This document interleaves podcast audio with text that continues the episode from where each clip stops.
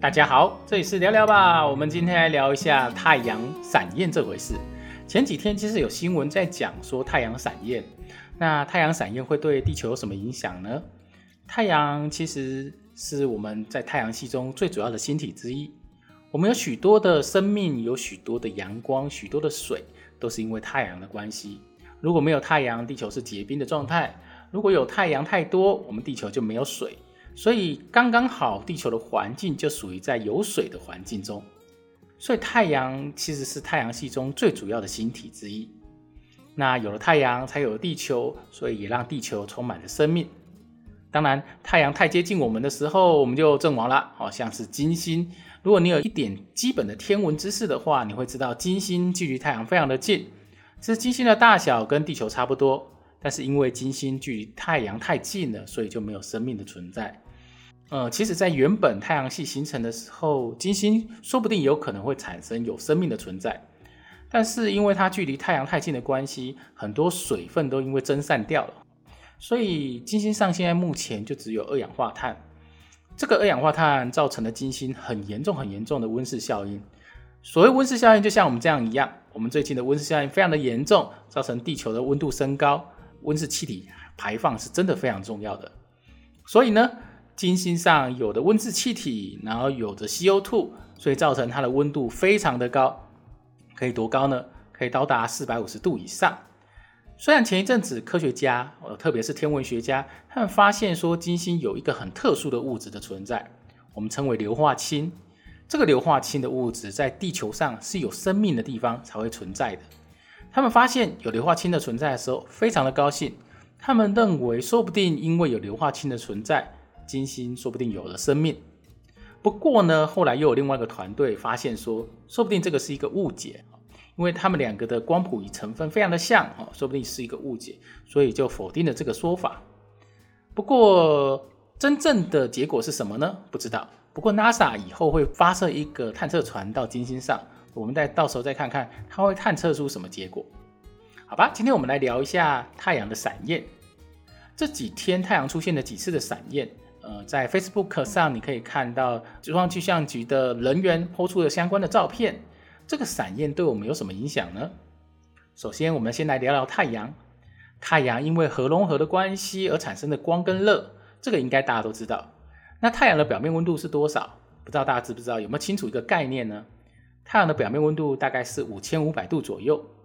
这个温度怎么来的呢？科学家利用光谱仪去测量太阳表面的温度。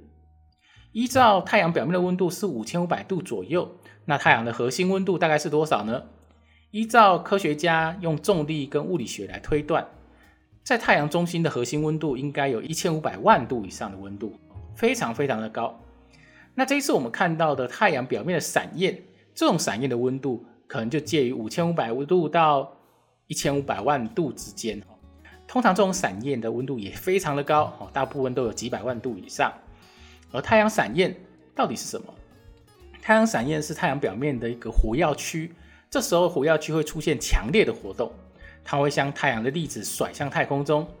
这时候的粒子呢，不是单纯的甩出去而已，它会带有强烈的射线，哦，像 X 射线或伽马射线这一类的。这一类的呢，就会造成生物体上的伤害，或者是呃某一些东西的伤害。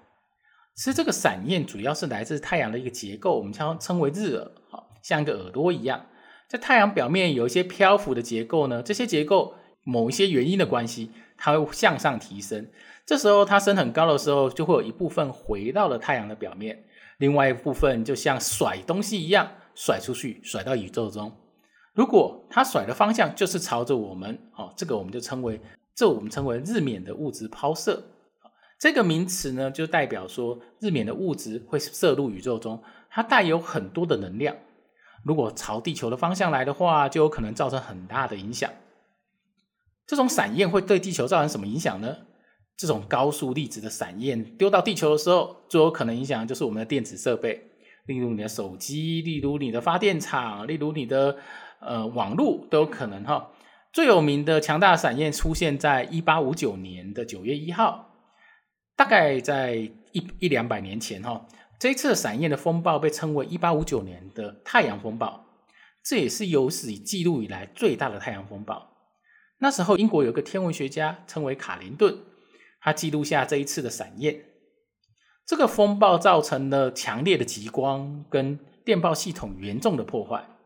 如果到现在，那可能更严重喽，因为我们现在很依赖电子设备，可能网络可能停电，可能很多的电子设备都会被破坏掉，或者是卫星都有可能。比较特别的是，当最强烈的强烈风暴到了地球上的时候，其实会产生非常美丽的现象。这我们称为极光，在记录上，一八五九年的太阳风暴在日本、到中国南方，甚至到夏威夷、哥伦比亚都出现了极光。这个算是不幸中的大幸。科学家其实观测到这种状况，大概每十一年就会产生一次。这时候，太阳上面的太阳黑子跟太阳的闪焰的活动就会比较激烈一些些。从太阳所发出的高射的太阳风。或日冕抛射物质，大概其实只要三到四天就可以接近地球。当接近地球的时候，会影响到地球的磁场，这个我们称为磁暴。最严重的时候可以破坏电网，也有可能破坏网络或者是破坏卫星都有可能。当然，当这些物质进到地球了以后，它会被地球的磁场所阻挡。这时候地球磁场会改变状况哦，变改变从圆形的变成一个有点像是呃被风吹的一个样子哦，非常的特别。当粒子进入到地球的时候，就会和地球的大气的分子产生碰撞，这时候就会产生很漂亮的极光。所以极光就是这么来的。当然，对于地球上我们不会因为这个风暴有什么生命的影响，因为我们在地球上有磁场的保护的关系，根本不用担心这种高能量的带电粒子。不过，这种带电粒子除了在地球上的我们，在太空中的太空人呢？对，那就有可能产生影响。所以呢，在太空人他们会有会有特殊的装备让，他们先躲一下，好，先躲一下。你能想象这些粒子其实有可能会造成 DNA 的破坏或者是生命的损伤？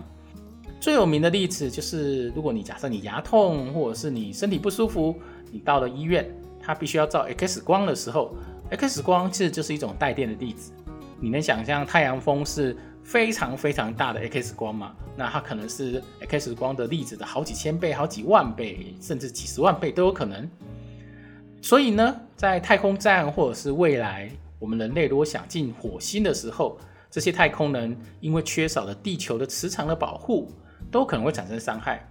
科学家应该要想办法解决这个问题。这个其实就是一个未来研究的课题之一：如何减少太空人或是在星际旅行的时候。受到太阳风或太阳风暴的影响。那我们来说一个很有趣的例子，在二零一五年的六月二十二号的时候，太阳同样产生了大量的日冕物质的喷射。在四十个小时之后，这些带电的物质飞向了地球。它的时速有多少呢？有多快呢？它以每小时两百五十万公里的速度从太阳抵达了地球，引起了强烈的地磁风暴。这个风暴当然也会造成了很多地方都看到美丽的极光，像在北美洲就有看到极光。不过在同时，印度的一个宇宙的射线望远镜，这个望远镜是专门观测宇宙射线的，在二零一五年的六月二十二号时，同时发生地球磁暴的时候，它观测到大约两个小时的大量的宇宙射线的事件。根据他们观测跟模拟出来的结果，他发现了。在二零一五年所产生的磁暴现象呢，有可能是太阳的日冕物质抛射到地球以后，在地球上的磁场打出一个洞，所以他们为什么可以观测两个小时的原因，可能就是因为这个缺口的关系。但是我们需要担心吗？其实好消息的地方是，这个被打穿的地球磁洞只是短暂的，地球磁场自己会修复。当然，我们活在地球上也没办法做任何事，因为我们只能求地球保护我们。其实不用太担心，并且他们把这件事情登录在二零一六年的国际期刊上。好了，今天我们聊聊吧，聊一下基本的太阳风暴，不知道你有没有概念？我们下一次再讲其他的议题。下一次我想讲的可能是地球的磁轴的翻转。如果喜欢我们频道，请记得订阅跟分享们。我们下次见，拜拜喽。